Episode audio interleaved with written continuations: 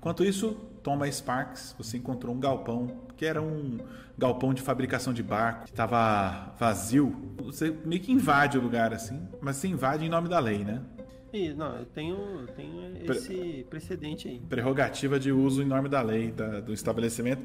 Tá vazio lá, você coloca o urânio enriquecido, começa a avaliar a situação. Você tem algumas possibilidades agora, tá?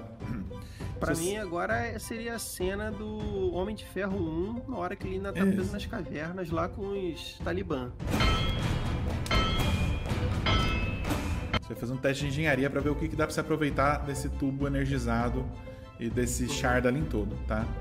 Se você tirar 15 ou mais, você consegue fazer um mecanismo de autodestruição. Mas se você conseguir 20 ou mais, você também consegue fazer um jetpack. Faça um teste de inteligência e engenharia, que você tem proficiência. Mais 3, então você tem mais 9. Um D20 mais 9.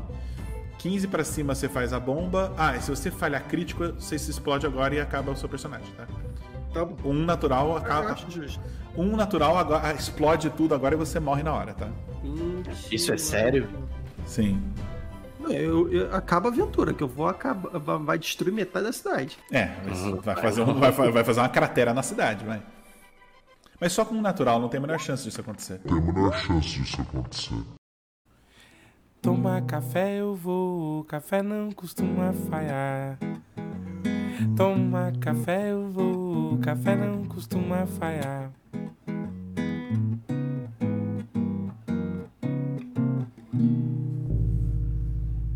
Bom dia, amigos do Regra da Casa. Estamos aqui para mais um Café com Dungeon na sua manhã com muito RPG.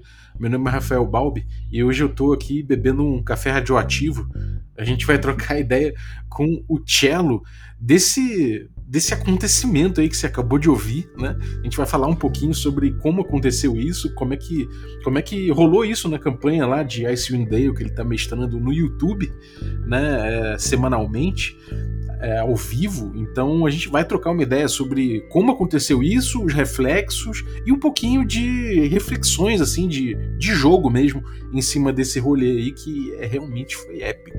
Então, antes de chamar o Cello, só quero lembrar que você pode se tornar um assinante do Café com Dungeon a partir de cinco reais você participa do nosso grupo de Telegram, você recebe conteúdo extra e participa dos sorteios dos nossos parceiros. Então picpay.me barra café com dungeon, torne-se um assinante e ajude a gente a bater nossa próxima meta. Bem-vindo, Cello! Opa, tamo aí, valeu Bob, tô tomando aqui meu cafezinho com Chardalin, aqui para dar um retrogosto de magia antiga aí, para ficar no esquema. Maravilha. Como eu é que tá falar, aí o eu rolê? Eu ia falar que eu, tava, que eu tava tomando um café com, com urânio enriquecido, mas você falou algo parecido, eu já falei, não, tá bom, vou trocar por Chardonnay. é, cara, fala pra gente primeiro qual, qual é o rolê da, da, campanha aí que tá rolando no RPG Planet, dá um, dá um resumo aí só tá. pra gente situar a galera. Cara, a gente tá desde setembro, na data que lançou a campanha Icewind Dale, Rime of the Frost Maiden, né, pra quinta edição de D&D, que em português é algo tipo Vale do Vento Gélido, a rima da Dama do Gelo, eu acho que é isso. É, ainda não Dama Invernal, né? É acho que é a Dama Invernal, Dama do Frio, não é. lembro. É, tá, acho que vai vir em português para cá oficialmente, não sei quando. Mas enfim, a gente jogou, começou a jogar semanalmente no YouTube, né, no canal do, do RPG Planet, que é toda terça-feira às 8 da noite, né? Tá semi-religiosamente toda semana. Já estamos na sessão 30 já. Nós estamos, já, é, estamos chegando na etapa final ali do, da aventura. Os, os jogadores começaram nível 1, já estão ali no nível 7 e tal, para começar ali os últimos 30% da campanha que agora agora vira Super Saiyajin o negócio, né? Quinta edição é D&D. D&D da terceira edição em diante é isso. Passou do quinto nível já vira Supers, né? Mas tudo é, bem. É, realmente. Mas o jogo começa de verdade aí, né? É, é exatamente. Come, começa as maluquices que ficam históricas, né? Memoráveis. Impressionante. Assim. Sim. É, cara, realmente. O é, que, que você tem achado da aventura de forma geral, cara? Cara, eu, eu acho uma aventura divertida, mas que ela não tem absoluta, absolutamente... É, nenhum compromisso com a premissa que ela mesmo estabelece no início de que vai ser uma aventura de sobrevivência que vai ser uma aventura de terror, quase um terror cósmico, assim, pelo menos foi o que foi vendido, né? Que ela teria a cara de, de daquele é, o enigma, não qual é o nome, o, a coisa, né? Que é aquela é, acho que é o Enigma do Espaço, uma coisa que, tipo, o, o pessoal tá isolado The Thing, neve. né? É, The Thing, é, é, é, eles, eles, venderam como uma experiência de paranoia e sobrevivência num lugar inóspito, mas no final, assim, tem coisas lá que não, não, não se encaixam nesse clima, mas nem de perto, assim. E foi uma surpresa quando eu olhei, assim, que é uma campanha zona, é um cenário de campanha mais do que uma aventura pronta, né? É um mapão ali, acontecimentos variados, bem criativos. Então eu acabei me surpreendendo com a variedade de temas engraçados até que tem no meio. Tem umas coisas engraçadas, cara. Tem é, gnomo Mind Flayer que fala igual Patolino, sabe? Que terráqueos, sabe? Coisa assim.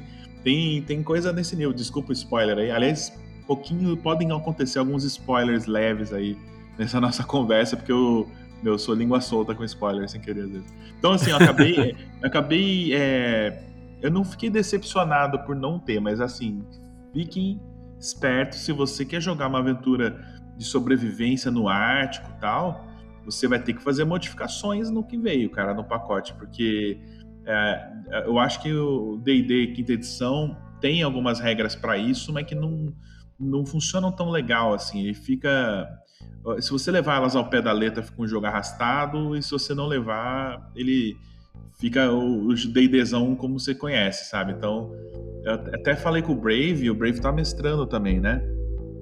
E eu perguntei para ele como é que ele lidou com isso, né? E ele teve as mesmas impressões que eu, assim. Eu não sei se hoje a ideia dele mudou um pouco ou não, faz tempo que, que a gente falou disso, mas ele falou que estava até usando no começo da campanha as regras de Hexcrawl do Forbidden Lands pro é, pra encaixar melhor na proposta original, sabe? Pra dar mais essa pegada de sobrevivência, né? Isso, pra dar essa pegada de sobrevivência, essas coisas que, assim, o jogo propõe isso, mas não te dá nenhuma ferramenta legal para lidar com isso, sabe? Então, é, é, é aquela coisa que ficou no meio do caminho. Mas de forma geral, tem coisas muito divertidas que acontecem que acabaram compensando, assim. Uhum. É, a gente chegou a fazer uma live do Café com Dungeon no, no, YouTube, uma sexta dessa, lá no YouTube do Regra da Casa, em que a gente falou de botar pressão na aventura, né? Que é uma coisa que, que é, acaba sendo uma das coisas importantes de se fazer em qualquer DD.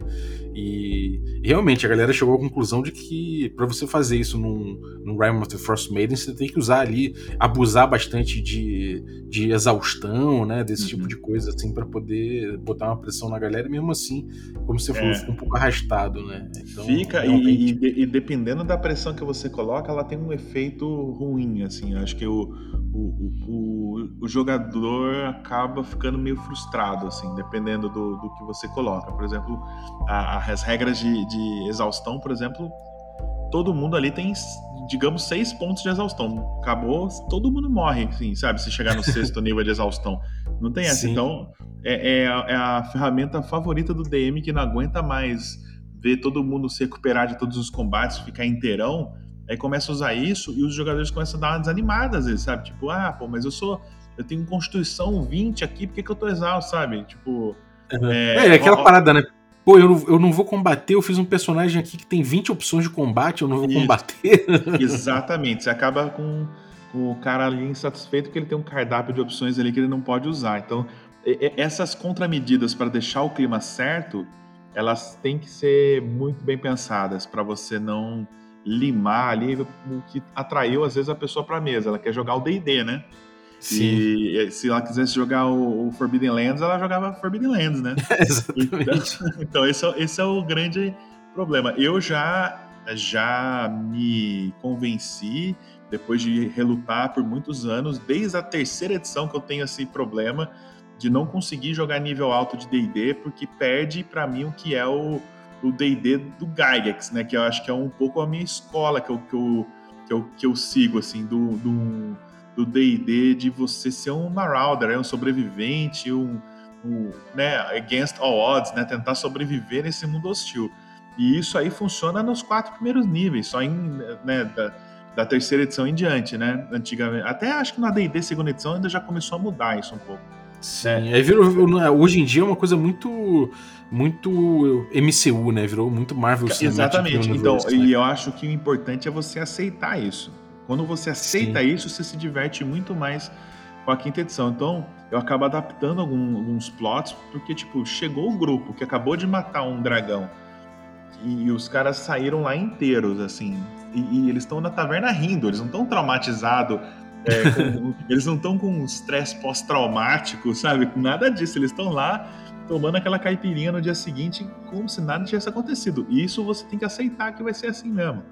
Porque uhum, você sim. recupera rápido, você tá inteiro rápido. Então eu faço adaptação, tipo, o grupo chega numa cidade nova, a fama dele já chegou lá antes, o vilão já se rende, tá ligado? O cara, ai, ferrou, acabou, acabou. Tá, minha operação acabou, esvazia a masmorra que os caras vieram aí, então...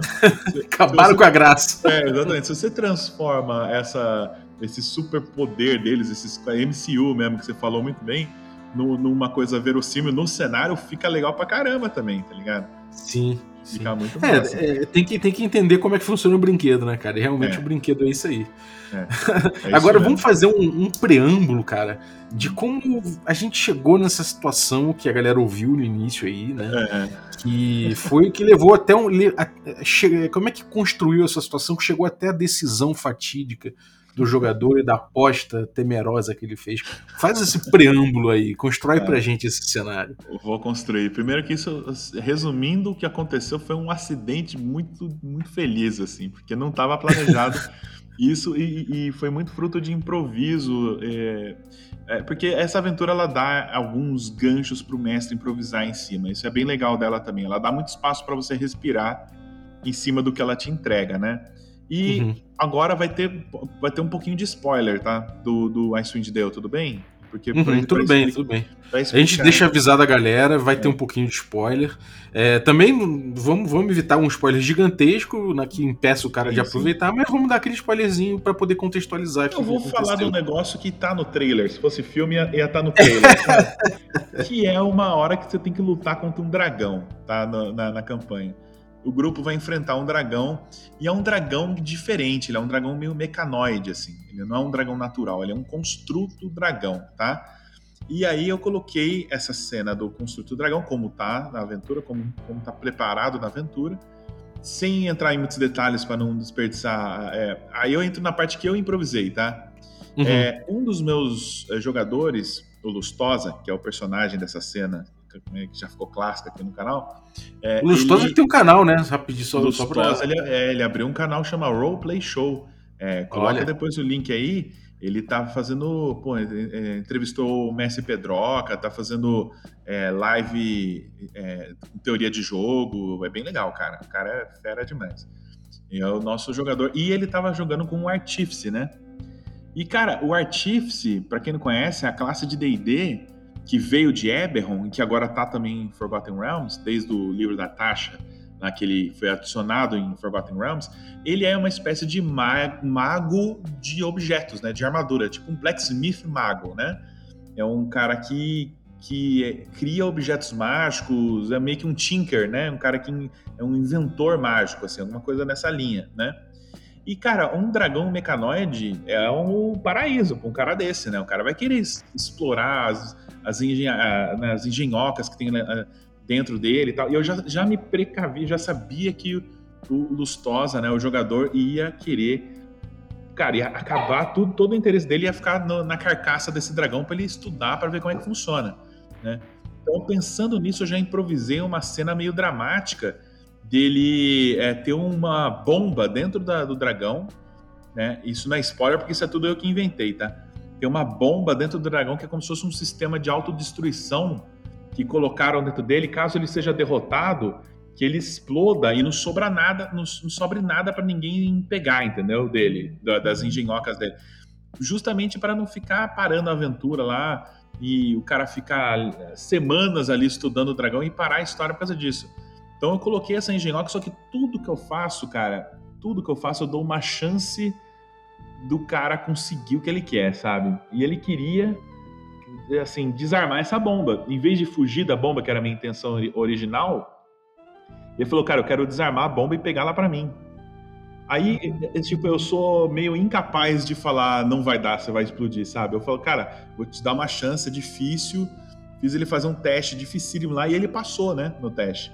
Então ele já embaralhou meus planos, né, de do, do que seria aquela bomba, né? Aquela bomba era para tirar problema meu da, da frente. E acabou criando, acabou criando um problema novo, porque agora ele é um jogador que é um artífice, um inventor, um tinker com uma bomba um efeito que eu já falei que era um efeito devastador, capaz de explodir e vaporizar tudo ali em volta. Falou, cara, eu quero passar essa noite estudando essa bomba para ver se eu posso aproveitar alguma coisa dela para minha armadura, porque o, o artífice que ele escolheu, é, o, o artífice que ele escolheu é uma subclasse de artífice que é especializada em armadura, que é, cara, o Tony Stark mesmo do, do MCU. É o cara que faz magia sair da ombreira da armadura como se fosse um canhão, sabe? Que faz uns negócios assim. E, cara, eu falei, puta, isso encaixa tão bem que eu não vou falar não pro cara numa dessa, sabe? Eu falei, beleza. É, você vai passar a noite estudando e eu vou te dar algumas opções do que fazer, mas saiba que é, é essa bomba é um negócio instável, é um negócio perigoso, porque esse dragão ele, ele era feito desse material mágico, né? Além de ser uma invenção, ele tinha é, ele tinha uma radiação mágica muito forte e que era um, uma bomba, era feito para explodir, era muito instável. Aí beleza. Aí ele pegou essa bomba que ele tirou de dentro do dragão, levou para um. Eles estavam numa cidadezinha costeira, né? Que era East Haven. E essa, essa cidadezinha fabricava barcos e tal. Só que é, há muito tempo o lago deles ali, a, a saída do, do, do, do, porto deles congelou, né? Para resumir a história, todas aquelas oficinas de construção de barcos estavam abandonadas, né? Ele falou: ah, beleza, eu vou invadir uma dessas já que não tem ninguém e vou fazer essa engenharia reversa aqui nessa bomba para ver o que, eu consigo colocar aqui para melhorar minha armadura. Daí, cara, tudo de improviso. Eu falei, deixa eu ver quanto é que ele tem aqui é, de inteligência. Coloquei a proficiência dele, tal, tal, tal. Chegamos num cálculo de mais 9, né? Um D20 mais 9. Eu falei para ele o seguinte, ó, com 15 ou mais, é, você consegue transformar essa bomba aí num, numa, é, num sistema de autodestruição para você. Que tipo, se você for derrubado em combate, você explode, beleza? Que era mais ou menos o que ele queria mesmo. Só que eu falei ainda, se você tirar 20 ou mais, você além disso ganha um jetpack junto. Eu já coloquei para tipo, ele tem uma funcionalidade de jetpack meio limitada, você não vai sair voando a qualquer hora, mas de vez em quando você vai poder ligar o jetpack e voar para escapar de alguma coisa, sabe? Ou para alcançar alguma coisa. Cara, ele ficou empolgadão. E ele já estava pronto para rolar o dado, aí eu lembrei que ele estava mexendo com coisa instável. Eu falei, peraí, antes de você rolar o dado, aí que entra o negócio. Se você falhar, se você tirar um natural no dado, aí o negócio explode e você morre na hora, beleza? Cara, o Lustosa ele nem pensou duas vezes. Falou, beleza, vamos lá. Aí eu joguei a praga nele sem querer, coitado. Eu falei assim, cara, mas isso é só se tirar um. Fica tranquilo, não tem a menor chance disso acontecer. Quando eu falei isso, cara, ali eu já tinha é, zicado o dado dele imediatamente, né? Obviamente que ele jogou o D20, tá, caiu no 1 em cima da hora e foi aquela explosão, não só na, no jogo, mas na mesa também, que todo mundo se, se mijou de rir, porque eu coloquei ali todas as consequências, e foi o famoso só não pode tirar um, né? E caiu o bendito do 1 e eles. Não, cara, não se fala. E aí explodiu tudo, ele morreu na hora, não teve a menor chance. E aí o pior é que ele aumentou a, o, a, a, o potencial da bomba. Que ele falou: ah, se tirar um, cara, vai morrer vocês também, vai morrer, vai explodir metade da cidade. Eu falei: é, vai fazer um buraco na cidade. Ainda, ainda entrei na, na brincadeira com ele. Então, de fato, foi um evento catastrófico para a pobrezinha da cidade de East Haven. Assim, virou um plot de história que foi completamente emergente ali Aí dessa explosão tá rolando agora um, vários problemas no lugar, porque é, a explosão também trouxe uma radiação mágica que está deixando as pessoas na região doentes, então é, criou uma série de consequências, um êxodo do lugar, sabe? Uma, uma, uma, série de tretas que veio só por causa de uma série de dois ou três improvisos e, e bate-bolas aí, culminando nesse um que caiu. Basicamente foi isso. Muito doido, cara. Eu, eu, eu vi anotando, você veio falando assim, eu já tinha prestado atenção no vídeo, né? Quando a galera botou lá no grupo de assinantes do café. E eu fiquei vendo ali como é que, como é que foi aquele desenrolar, e na, na mesma hora a gente estava tendo uma discussão sobre rolagens e tudo mais, e na mesma hora vários fundamentos foram me passando pela cabeça. E por isso eu achei uma cena extremamente exemplar, assim, que, que é digna de trazer pra gente pra gente discutir em cima dela, né, cara? Claro, claro. É, primeira coisa, eu, eu, deu pra ver uma decisão sua em relação a ritmo, você falando agora, em relação ao ritmo, né? Você uhum. tinha ali uma questão de ritmo que você botou a bomba ali para poder pra tocar a aventura, para resolver uma cena, né? É, e isso foi uma decisão muito. que já é uma decisão muito legal, né?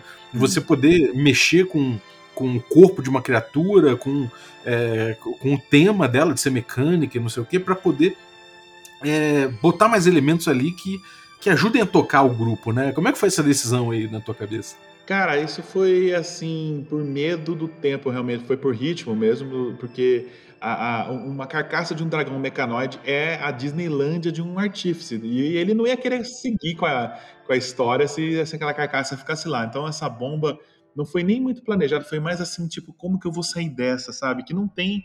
Na aventura não tem o que acontece com a carcaça, você vence o bicho, é como se ele sumisse, né? Como, ele, como se o corpo desaparecesse. Então eu o, eles jogam essa, essa bola na fogueira pro mestre, né? E, e na hora, cara, eu, eu, eu, pensei num jeito de me livrar daquilo. Porque eu comecei a ver com um alívio que todos os outros personagens estavam desinteressados e estavam querendo ir para a cidade para comemorar, estava tendo uma festa comemorando a vitória deles. Só que ele, eu já tava vendo que ele fala, cara, eu quero ficar, eu quero assegurar o perímetro aqui em volta da carcaça. Eu tava vendo que ele já tava planejando para ficar horas e horas ali do, do, nosso jogo, sabe? Então, na hora que eu vi isso, acendeu aqui o alerta na minha cabeça de tocar isso rápido, mas eu não podia simplesmente pular no tempo, sabe? Porque tinham coisas acontecendo ali que iam precisar de, de minúcia. Então eu falei, eu vou dar uma chance dele conseguir algo legal desse dragão mas que a chance maior é eu me livrar dessa cena de um jeito ou de outro, porque ele vai é, vai pegar. Eu, eu, inventei na hora a bomba. Fala, tem um, você começa a ouvir de dentro dele um tac, tac, e um barulho de contagem regressiva em anão, né? É, os, os numerais caindo, né? Aí nessa todo mundo já saiu correndo e ele entrou lá. E aí o que eu não esperava, entendeu? o que eu esperava é que ele ia sair correndo junto e eu me livrava desse dragão, acabava esse problema, né? E quando ele entrou lá, ele me deu assim, mais um desafio de ter que pensar no que fazer. É, é legal que tem duas coisas aí, né? A primeira é que normalmente quando a gente, a gente vai trabalhar ritmo, é uma coisa dentro da sessão, né, cara? Então esse trabalho de ritmo, ele, ele normalmente ele acaba sendo no improviso, né, cara? Normalmente sim. Aliás, eu, eu, normalmente correção de curso de coisas que você planejou, e você às vezes você planejou um, um momento ali que você vai exigir vários testes para resolver uma coisa, e na hora do jogo você vê que aquilo está se arrastando, e aí você tem que jogar fora metade daquilo é, para o negócio. E nessa mesma sessão eu tive que adaptar uma coisa que eu já tinha planejado para ir mais rápido também, que foi, foi ali na hora. É, mas ali, como deu errado, entre aspas, que ele se interessou mais ainda pela criatura por causa da bomba, Aí eu eu não podia simplesmente falar, cara, o negócio explode e você morre quando ele entrou no dragão, entendeu? Porque não é o tipo de mensagem que eu quero passar para os jogadores de que a curiosidade deles leva à morte instantânea, sabe? Eu, eu, eu quero abrir uma brecha para ele ter alguma chance de ou escapar dali ou até superar aquilo, né? Mesmo que seja super difícil. Então, quando ele entrou ali, eu dei um tempo assim do, do relógio que daria tempo dele analisar o que estava acontecendo, sabe? Eu dei uma colher de chá para ele ver que realmente era uma bomba e que tinha como ele é, tentar desarmar, né? Mas já deixando claro que, cara, é, é, se ele falhasse ali no desarme, podia explodir ali mesmo. Só que o, Lustosa é meio destemido, assim, sabe? Ele falou, bora lá. E deu certo, né? Ele desarmou a bomba, a primeira, tirou de dentro do dragão. E aí ele me arrumou o terceiro problema, né? o primeiro problema é que ele queria o dragão, depois é que ele entrou no dragão em vez de fugir. E o terceiro problema é agora ele tá com. Agora ele tem em mãos um, um, uma, uma, um artefato muito poderoso. Como é que eu vou lidar com isso, sabe? Sim. E aí a terceira é, isso, coisa é, é, é premiar, isso é legal, cara. Fale, fala, pode falar, pode falar. Não, a terceira coisa assim, é, pre, é premiar, porque ele não tá com aquele artefato que caiu no colo dele. Ele passou em testes difíceis para conseguir aquilo, sabe? Aí eu falei, pô, isso aqui tem que ter uma utilidade para ele agora, sabe? Porque eu não vou dar um negócio que ele suou, gastamos tempo aqui de jogo para ele conseguir. Pra, cara, você pegou, mas o negócio agora é, era super poderoso, agora ele tá uma bosta, porque tá longe do dragão, parou de funcionar, é, sabe, murchou. Eu acho que também, se eu levanto a expectativa, eu tenho que ter a responsabilidade pela, pela expectativa que eu levantei, sabe? Eu acho que tem um pouco disso também. Você, você tem responsabilidade pelas coisas que você planta na cabeça das pessoas, sabe? Um pouco. E ele estava fascinado com aquilo. Eu não, eu não teria coragem de fazer aquilo simplesmente não funcionar, entendeu? Isso é, é um bate-bola, né? E nesse momento, nesse bate-bola, você meio que chutou a bola lá para frente e é normal que nesse, nesse ponto que a gente corra atrás, né, cara? Então, é, é. É, nesse, nesse momento do bate-bola, você teve que correr atrás disso aí para poder para poder dar seguimento, né? Continuar o jogo. Isso, um, isso. Desperdiçar ali um bate-bola que tinha sido até então. Agora, dentro disso, cara, fica, fica muito claro como você deu liberdade, né? E liberdade é uma coisa muito interessante da gente pensar. Quando você tá num jogo desse, né, você dá liberdade pro jogador, você de certa forma tá compartilhando a história com ele, né? Quando você sim. fala sim para ele, bom, beleza, o que, que, você vai fazer? Ah, eu quero entrar ali para ver a bomba. É, você tá dizendo sim para ele, você tá permitindo que ele conte a história é, trazendo. Ele vai reivindicar uma parte muito importante da história, né? Aquilo ali tudo acaba sendo, acabou sendo um plot que você deu, deu, jogou ali, jogou a bola para frente e acabou pegando aquilo ali e continuando o jogo em cima daquilo, né? Então a liberdade aí nesse caso acaba sendo uma questão de, de distribuição narrativa, né? Sim, e ele pegou e correu com isso. Ele, ele, ele até aumentou a bomba. Assim, eu tava já com medo dele estar tá com uma bomba na mão e eu já estava diminuindo um pouco a bomba. Ah, essa bomba aqui, se der errado, vai explodir o galpão que você tá. Ele, não, Tchelão, pelo amor de Deus, que se explodir, leva metade da cidade. Que olha o tamanho do dragão, entendeu? Ele já começou. E eu falei, beleza, tá bom, você tem razão, sabe? É, é, realmente é perigoso isso aqui. Você que é um engenheiro aqui, você que é o Tinker, você sabe mais que eu, que eu mesmo. Qual seria essa, essa consequência? E aí chegamos a um momento fatídico que ele ia fazer a engenharia reversa na bomba, que é o momento aí do clipe, né? Que eu cortei que, assim, na minha cabeça ele já era vitorioso ali por ter extraído a bomba e ali era só para a gente distribuir quais seriam os, o, a glória dele, né? O que, que ele teria conseguido dali. Então ele tem um teste para ver se ele ia conseguir uma bomba autodestrutiva para ele, para fazer uns negócios legal, é, ou até um jetpack, uma coisa assim. Aí, no último momento, eu falei, cara, mas tem que ter um risco também, sabe? Sim. Porque se ele rolou é, e só falhar, não vai ser tão bonito, sabe? Sim, isso foi uma coisa que eu notei ali também quando você estava falando, porque é, primeira coisa que eu achei, você estipulou bem ali risco e, e oportunidade, né? Uhum. E isso, isso é, o, é uma das coisas que mais move o jogador, né? Quando você informa ele exatamente qual o risco, a oportunidade que ele tem, ele é, é talvez seja a, a coisa mais, a, o fator de imersão mais poderoso do RPG. Né? É quando ele tem coisas a pesar a respeito do que ele vai fazer com o personagem dele. Então ele pesa o risco, pesa a oportunidade. No caso, no caso ele estava até cheio de confiança, né? Porque ele já tinha conseguido uma coisa ali.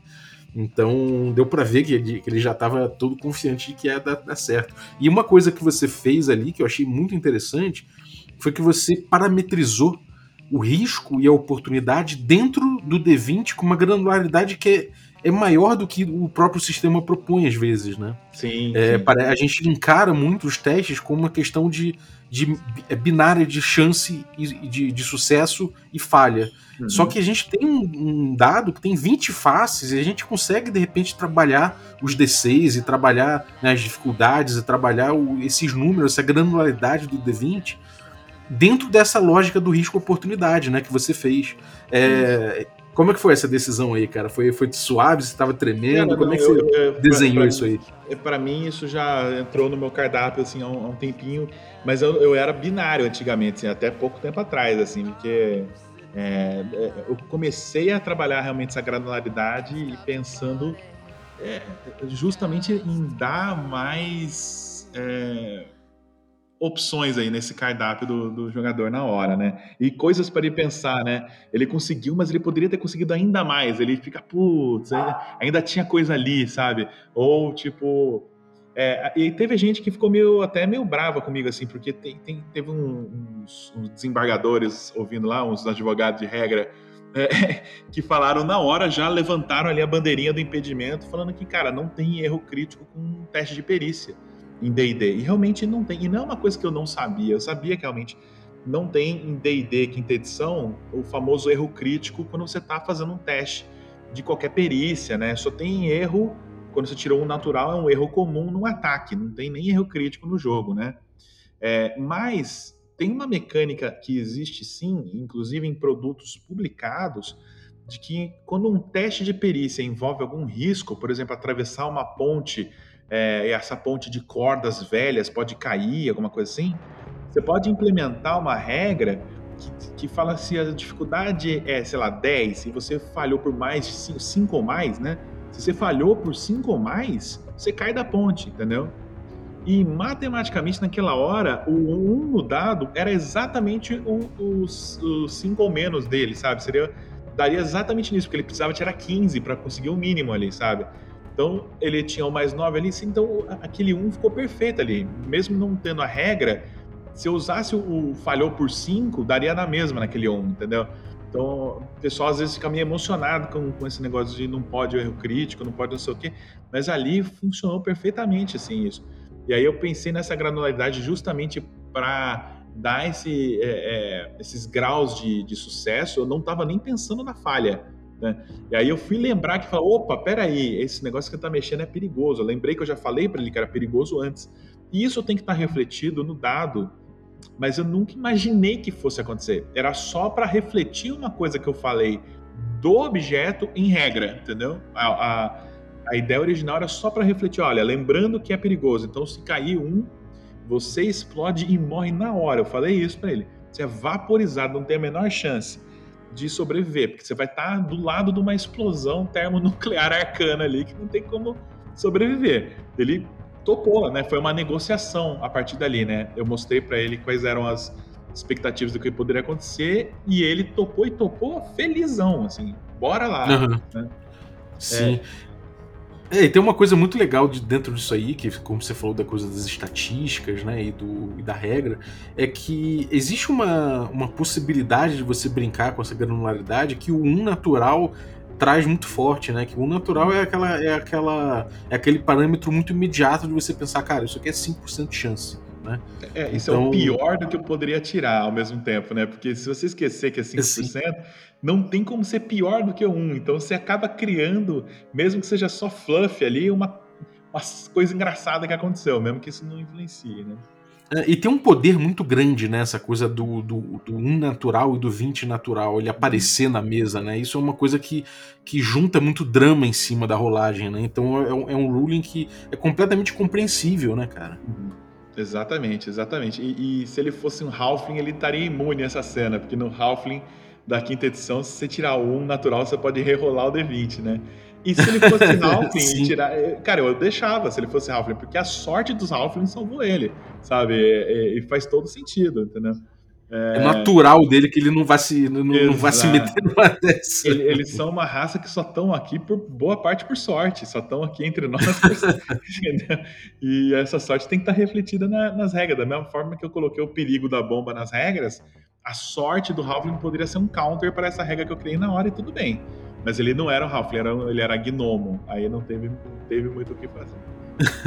é, e é aquilo, né, cara? É, existem outras, outros rulings possíveis é, que não fosse o ah, um, tirar o um. Você poderia brincar, como você falou, com um DC, né? Cinco, é, é, é com uma, uma, uma margem de sucesso, mas que também é aquela coisa, né? É, eu acho que as, as, as soluções elas estão ali para você justamente é, negociar com o jogador e, e, me parece que foi acertado, todo mundo entendeu a questão. Não era um Halfling, talvez se fosse um Halfling você pudesse é, propor uma, um outro, uma outra, um outro ruling, né? O uhum. Mike Merles ele, ele, ele tem uma nota de design sobre o D&D quinta edição que ele diz que, ele, que a quinta edição resgata um pouco essa ideia de, pelo menos é, idealmente mesmo, né, falando, uhum. essa ideia do, do sistema como uma caixa de ferramentas, né? Sim. Então, se você puder usar isso, você não precisa é, se apegar necessariamente ao mesmo ruling em todas as situações. A narrativa vai, vai, vai informar as suas decisões com o sistema, e não necessariamente o sistema vai informar tão forte a sua narrativa, né? Isso é uma possibilidade que fica muito claro nessa cena.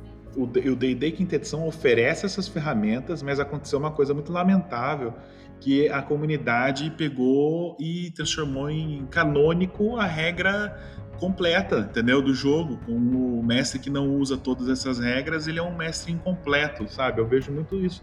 E tipo, pô, você não vai deixar o cara usar multiclasse? Pô, você é um mestre que não dá conta. Ou você não vai deixar o cara usar talento? Ah, você não dá conta. Cara, do jeito que a quinta edição foi escrita, você não precisa nem usar perícia se você não quiser, entendeu? Do jeito que ela foi escrita, ela comporta um jogo sem só os seis atributos. E, e, e as coisinhas das classes e bora sabe? Ele, ele dá essa margem, só que infelizmente as pessoas entraram um pouco nessa coisa do canônico das regras aí e, e meio que embaçou um pouco esse meio campo aí da, da comunicação de qualquer proposta da quinta edição, que realmente tinha essa proposta aí de ser um sandbox de, de modular de regras, assim, né? É, que você pode ter experiência completona, aquela ficha gigante, você pode ter também a, a fichinha minimalista ali e também funcionar, sabe? De, e todas as magias funcionarem perfeitamente iguais e tudo mais. É, mas o que, que eu tava falando? Ah, aí teve o. Bom, quando caiu ali então, o 1 no dado, que era só para dar um tempero, aí aconteceu aquele momento mágico do RPG, né, cara? Que é quando as probabilidades são baixas de algo acontecer e aquilo acontece, o negócio fica memorável para sempre, né? Que é a magia, é o porquê a gente ainda usa dado, né? Senão não usava também. Exatamente. Eu anotei aqui essa parte e, isso aqui existe é justamente o impacto, né, cara? É o impacto desse, desse dessa negociação que você fez em cima do dado do risco da recompensa, né? Da granularidade do risco da recompensa. Isso teve um impacto é, no, no, na ficção de volta, né? Você foi ali, combinou com o jogador, estipulou que, que era o, o risco, o que, que era a oportunidade, jogou o dado e isso teve um impacto direto. Isso aí, né, é a liberdade que a gente falou lá atrás, mais impacto no mundo, são as duas, as duas coisas principais da agência do jogador, né? E isso é o que vai garantir, inclusive, que todo mundo ali em volta entenda que é, o que eles fazem, eles vão ter liberdade para escolher o que eles vão fazer e o que eles fizerem vai ter impacto no mundo. Se você tem liberdade, mas não tem impacto, ou se você tem impacto, mas não tem liberdade, você tem a agência ferida. Nesse caso aí, é, é, é um caso clássico em você tem que você tem as duas coisas andando lado a lado, né, cara? Exatamente. E, e, e ali o, o, o tempo, assim, eu sou bem flexível nessas nessas ideias fora da caixa, mas eu não sou flexível quando o dado falou, né? Quando o dado fala, eu obedeço, sabe? Aquela coisa que foi combinado ali, eu não realmente não posso desviar. Até então morreu mesmo. Morreu mesmo, morreu mesmo. Eu até dei uma amenizada na hora, porque assim, como foi uma cena fora do script, a consequência de milhares de pessoas, e ele foi para um lugar mais abandonado para fazer os testes, na hora eu falei que, tipo, ah, não morreu ninguém, só morreu ele, sabe? Uma coisa assim. Uhum. Mas daí, tipo, algumas pessoas comentaram umas coisas tipo, cara, pegou uma área gigante na cidade, você tem certeza que não morreu ninguém? sonho da Sarah Connor, né? É, cara, porra, você falou que era o sonho da Sarah, da Sarah Connor na hora. Como é que não, não morreu, só morreu ele? Porque eu, eu, eu fiz ali um escudo de enredo ali, porque eu fiquei com dó ali da, da, de uma situação fora do planejado ter uma consequência tão grande. Mas isso foi um vacilo que depois eu já falei, não, beleza, cara, vocês têm razão uma explosão dessa não tinha como não, não ter vítimas, né? Então deu uma retconizada que não é muito legal, mas, mas que foi um meio que um pacto com, com as pessoas. Falou, não, Tchelão, é, pode pôr a consequência, cara, não tem problema, sabe? O negócio acontece mesmo. E, e eu não vejo problema em, em retconizar para deixar mais legal, assim, o negócio, né? E foi, não foi muito também, não. É, porque realmente tem que ter essa consequência, tenho que ser fiel ao, ao, ao que saiu ali no dado, sabe? Apesar de, de, de não ser nada do que tinha planejado, e, e aí teve esse momento aí que ficou é, sensacional pela zicada que eu dei, né, cara? Eu falei, não tem a menor Total. chance. e, cara, e esses impactos, cara, como é que você mediu o impacto? Porque, assim, realmente, é, quando você coloca o risco e a oportunidade, é uma coisa que é importante aqui, uma coisa é que, é, é que eles dialoguem também e se equilibrem de certa forma, né? Então foi provavelmente por isso que, quer dizer, foi claramente por isso que você acabou é, fazendo o retcon para poder fazer com que esse impacto seja maior, né? O da Sim. falha. E, e, como é que você mediu isso aí? Como é que você você pensou na hora? Como é que foi essa decisão de escolher o que, que ia acontecer ali? Que é a radiação, a doença, sei lá, a, a doença não, né? Mas a radiação, o impacto, a população. Como é que é essa, esse, esse, esse after? É, o, o, o, After é uma ótima, né, cara? Tem até o, o, como é que foi o inverno nuclear depois, né? Exatamente. então, aí você tem uma decisão importante a, fazer, né, cara? Você pode basear sua campanha inteira em cima disso e funciona, porque vai estar tá ancorada ali, vai estar tá, vai tá com uma base excelente, que é uma coisa orgânica e rara que aconteceu, que é você falar não pode tirar um e sair. Isso pode fundamentar sua campanha a partir dali. Poderia girar em torno de resgatar pessoas nos escombros e tudo mais. Só que do outro lado, eu tinha em mãos um livro de duzentas e poucas páginas que eu queria explorar ainda, entendeu? Então eu, eu tirei um pouco a carga dos jogadores em cima disso e coloquei uns curandeiros lá daquele deus espancado lá, do, eu esqueci o nome dele, The Maimed God lá, que é uns curandeiros assim. Eu, eu coloquei os curandeiros como os caras do, do pós-choque assim, e os jogadores, como foi um experimento meio top secret, não teve muitas consequências para os jogadores, não ficaram como os irresponsáveis que deixaram isso acontecer. Ficou mais como tipo um desdobramento do ataque desse dragão que era impensável que aconteceria, sabe? Então eu, eu tirei o, o, pé dessa história da explosão para a gente fazer o conteúdo ali do livro, que é um que é a proposta da campanha, né? É, eu, eu acho que poderia dar uma história excelente, continuar com a história do, do livro, mas eu não queria que depois que tudo isso terminasse a gente ouvisse histórias de guerra de outros grupos que chegaram até o final dessa campanha e pegaram um conteúdo fantástico que tem, e a gente não viveu isso porque entrou nessa tangente, por mais divertida que seja. E aí é o tipo de escolha que você normalmente tem que fazer quando você está trabalhando com material publicado, né? É, se fosse uma campanha minha, com certeza não teria problema nenhum, mas material publicado tem alguns momentos que você tem que decidir se você vai ignorar alguma coisa ou colocar de volta. É, e, e, aí que foi essa escolha. A escolha minha foi minimizar depois a não o impacto do que aconteceu, mas o quanto os personagens poderiam é, ajudar ali no pós-explosão. E, ele, e, eles já estavam interessados realmente em, em, resolver um problema maior que tem a ver com a campanha. E eles meio que naturalmente seguiram para o lado da campanha pra, pra, e retomamos o, digamos, o rumo ali estabelecido né, no livro, né? Foi isso que aconteceu depois. Uhum.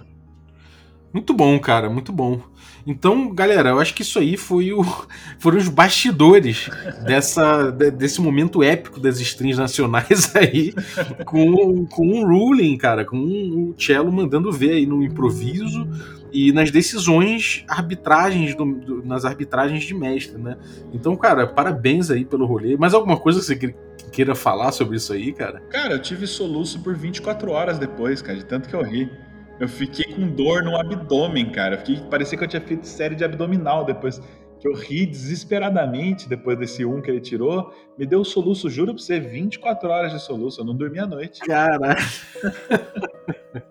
É, cara, coisas que só RPG, né, cara? É, só RPG. Ah, uma última dicasinha aqui que eu pensei depois, que é, é, na parte de negociação, pode surgir alguma, alguma ideia de metajogo, do tipo, o cara saber as consequências antes de rolar o dado. É, uhum. E para combater isso, você pode fazer um negócio que eu imaginei na minha cabeça, eu nunca fiz de fato, mas que é assim: você dá uma surpresa como recompensa. E falar que vai ser uma surpresa, entendeu? Tipo, em vez uhum. de eu falar, falasse pro Lustosa que o 1 natural ele explodiria e morreria na hora, eu podia falar assim, cara, mas se você tirar o 1 natural, vai acontecer uma surpresinha com o seu personagem. Né? E para falar que eu não tô mentindo, eu vou escrever o que vai acontecer nesse post-it aqui, vou deixar guardado na minha mão. Pra depois você não falar que eu inventei na hora. Isso você pode uhum. fazer. E eu aposto para você que ia ser mais assustador do que falar que ele ia morrer. Ele ia ficar. É, né? ia entrar na, na, na, imaginação dele o que, que poderia acontecer ali, né? É, eu, eu acho que tem algumas coisas. Assim, eu acho que quem se importa muito, de fato, pode fazer isso, né? E, e eu acho que tem essa, esse, essa ideia de que, ah, tem muita coisa pior do que a morte pro personagem, mas por outro lado também, né, cara, você perder o personagem é, é a parada mais. É, é, o mais extremo que você pode chegar, porque acabou, né? O, se você perder um braço, perder uma perna, sei lá, você foi para outra dimensão, tudo tem remédio, né? Tudo vai dar em narrativa. Mas perder o personagem acabou. Eu, particularmente, não me importo nem um pouco com esse metajogo, porque eu acho que, no fim das contas, por mais que certos jogos, e o D&D Quinta Edição é um deles, você se separa muito do seu personagem, né? seu personagem é quase um semideus, você aqui é um reles humano atrás de um computador, é, ainda há um espaço dele ser o seu proxy, né? Então esse metajogo, em certo nível, o primeiro ele informa o jogador, né, um motivo gameista disso, ele informa o jogador do, do desafio, e internamente ele representa também que o, o, o, que o personagem que entende de bomba deve estar tá pensando, né? Uhum. Tipo, porra, se isso aqui explodir, eu tô fudido, vou morrer, sabe? É, Quantas vezes você não. Errado, né? É, exatamente. Quantas vezes você não teve uma situação extrema, assim, sei lá, você foi, fez um, escalou uma, uma trilha, chegou lá em cima, olhou e falou, cara, se eu caio daqui é morte certa, sabe? Uhum, uhum. Então, sabe, eu acho que é. é nem, nem, eu, eu nem me preocuparia, mas é uma solução possível, sim, sem dúvida. pode crer, pode crer. É, também eu não, eu não ligo muito, não, assim, mas só se alguém se incomodar tem essa é. opção. Essa opção pode ser divertida até em stream, você mostrar o que acontece para o público e não mostrar para o jogador, sabe? Uma coisa assim. É verdade. Pode, pode, ser divertido também, né? Mas, mas eu realmente não, não costumo usar. Eu dou na lata mesmo o que, que vai acontecer. Se o cara é. tirar ali cinco ou menos, ou tirar um natural e tudo mais. É, eu, eu acho que foi perfeito, cara. Realmente aquilo ali, eu olhei aplaudido aqui. Eu tava tomando meu café, aplaudi sozinho aqueles slow, slow claps, né, cara? foi muito foda, cara. Parabéns, cara. E onde é, fala aí do, da stream, onde é que a galera assiste, o que, que você tem aprontado, RPG Planet, Alina, cara, conta aí pra gente. Stream toda terça-feira, 8 da noite, youtube.com/rpgplanet. É, e todos os conteúdos nossos estão tudo lá, cara. A gente não tem muito outro lugar. A gente tem Instagram também, que é o Instagram é, barra RPG Planet. Tem lá algumas coisinhas que a gente posta aí de curiosidade, mas basicamente lá. E esse vídeo aí chama Momentos Marcantes do RPG. O dado amaldiçoado.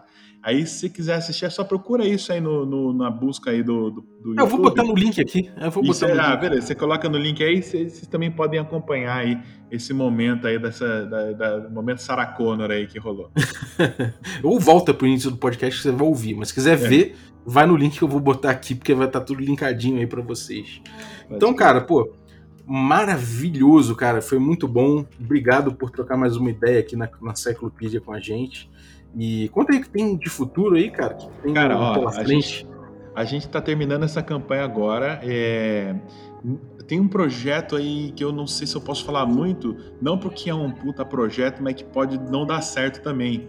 É, eu não quero falar ainda, porque é um, é um, negócio que tem que estar tá um pouco mais solidificado. Eu acho que eu já até falei em outros em outras regras da casa aí, né? Eu vou falar, então, uhum. então, Danis. Não, a gente tá fazendo um sistema, né? A gente tá fazendo ah, um sistema sim. de RPG nosso mas ainda não tem muito ainda não tem muito o que mostrar, mas vai com certeza a próxima live que a gente faz já vai ser usando ele. A gente vai começar a promover ele e mostrar ele ao vivo jogando para a galera.